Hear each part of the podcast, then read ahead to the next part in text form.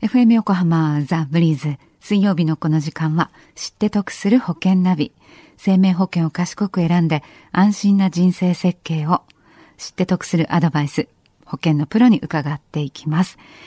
えー、スタジオには保険見直し相談保険ナビのアドバイザー中亀照久さんです。中亀さんよろしくお願いします。どうぞよろしくお願いいたします。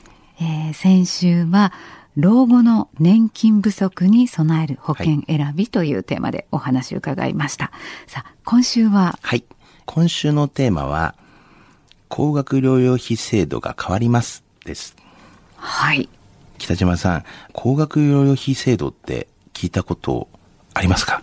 いや、私、高額の医療を受けたことがなく、はい、医療費がそんなに高くなったこともないので、はい、ちょっと私には無縁だったんですけれども、そうですか。これも公的な医療保険そうですね。はい。公的な医療保険制度でありまして、この制度を知らない方っていうのは結構多いんですよね。はい。はい。まあ医療機関や薬局屋さんの窓口で支払った額とか、こういったものをですね、1ヶ月間で一定額が超えた場合なんですけれども、はい、その超えた金額を支給する制度なんですね。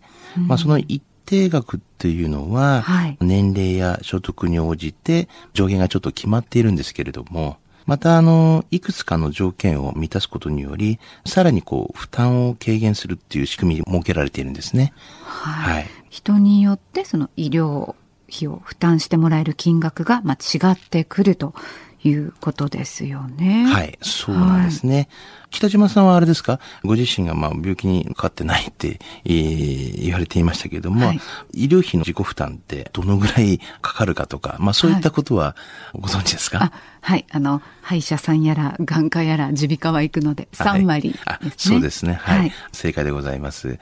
一応はですね、まあ小さい子供や高齢者の方っていうのがまあ2割負担っていうのもありますが、まあ通常ですとまあ3割負担という形になりますね。はい。では例えばですね、一月で、例えば仮にですけども、100万円ですね、医療費がかかったら、自己負担っていくらぐらいになるかっていうのは？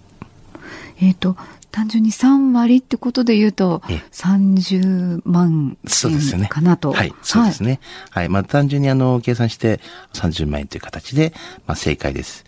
でも、これがですね、先ほど言いました、高額療養費制度というのをですね、利用しますと、はい、まあ月収に応じて違うんですけども、まあ月収がまあ53万円以下の方だと、自己負担がですね、87,430円になるんです。はい。で、まあ、それをですね、申請しますと、2ヶ月から3ヶ月後にはですね、30万から引いたこの87,430円の差額がですね、返ってくるっていう形になってます。はい。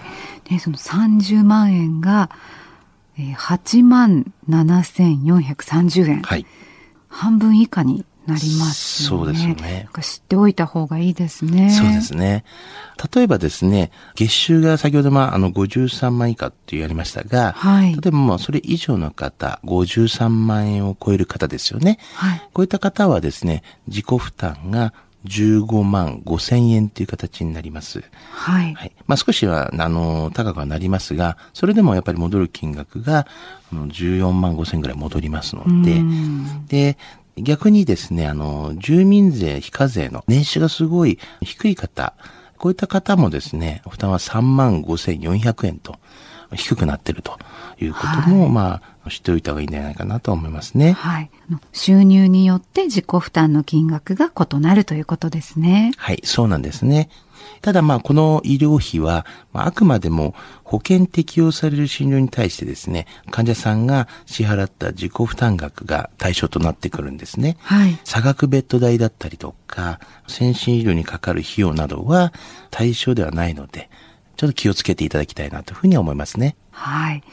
で、この高額療養費制度が改正されるとはい、ことです、ね、そうなんです。はい、来年の1月、一応予定でまあ改正されるというふうになってますが、基本的にはですね、年収の区分が変わるという形になります。はい。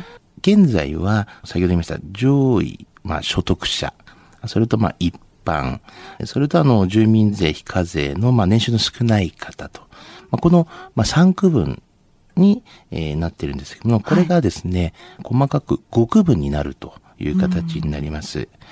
うん、これによってですね、まあこれまで、あの、自己負担が、まあ増えている方、また減る方、が、まあ、出てきてしまうんですけども、改正の、まあ、意図としましては、この一般の部分のところですよね。はい、あの、区分されている、まあ、所得の低い方、そういった方への負担を減らそうというような意図があると思いますね。はい。はい高額療養費制度、複雑ですけれども、これから先のことを考えるとやっぱり知っておいた方がいいですね。ぜひね、あの、していた方がいいと思いますね。はい。申請しないともらえないんですもんね。はいえー、で、病院とか役所にですね、はい、先に申請をしといけば、あの、大丈夫ですよっていうところもありますし、病院によってはもう先に申請してくださいっていうのも大丈夫っていうところもありますので、はい。それはちょっと、あの、要確認ですね。はい、確認してください。はい。今日お話に出てきた高額療養費制度のことも含めまして、FM 横浜ラジオショッピング保険ナビ保険見直し相談に資料請求していただきますと、中亀さんに無料での相談に乗っていただけます。お問い合わせは045-224-1230 045-224-1230または FM 横浜のホームページ、ラジオショッピングからチェックしてください。そして最後に、ポッドキャストで保険ナビ、過去の放送分も含め聞くことができます。iTunes で保険ナビで検索されるか、FM 横浜のホームページ、ポッドキャストからアクセスできます。ブリーズの Facebook にもリンクを貼っておきますね。知って得する保険ナビ、保険見直し相談、保険ナビのアドバイザー、中亀照久さんと一緒にお届けしました。ありがとうございました。どうもありがとうございました。